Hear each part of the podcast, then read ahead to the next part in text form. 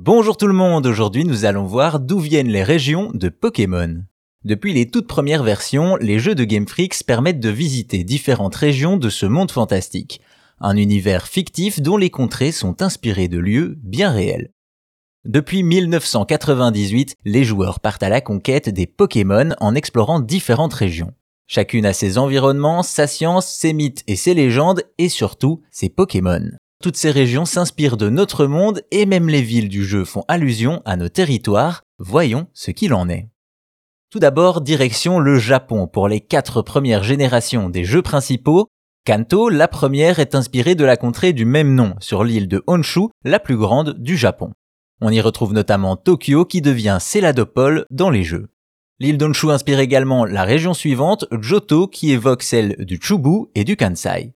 Ensuite, Oen et Sino sont inspirés de deux autres îles japonaises, Kyushu et Hokkaido, respectivement la plus au sud et la plus nordique du Japon. La cinquième génération arrive alors et quitte enfin le Japon pour les États-Unis et ses gratte-ciel.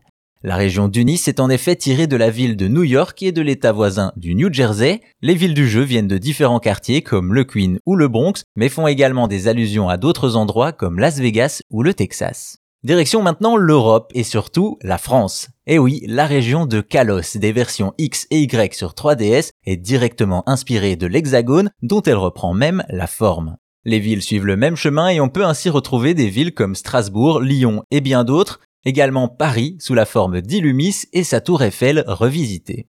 Par la suite, les îles exotiques d'Alola de Soleil et Lune sont-elles inspirées de l'archipel d'Hawaï alors que les jeux suivants reviennent en Europe?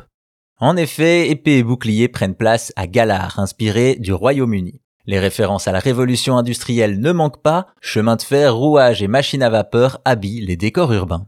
Également dans la ville de Windsor, on retrouve le London Eye ou encore le palais de Westminster façon Pokémon. Enfin, Pokémon Violet et Écarlate se passe à Paldea. Cette fois, c'est sous le soleil de l'Espagne et du Portugal que les développeurs tirent leur inspiration, comme en témoignent l'environnement et l'architecture. Voilà donc d'où viennent les régions des jeux Pokémon, des nôtres, tout simplement. Au final, en devenant le meilleur dresseur, on fait littéralement le tour du monde.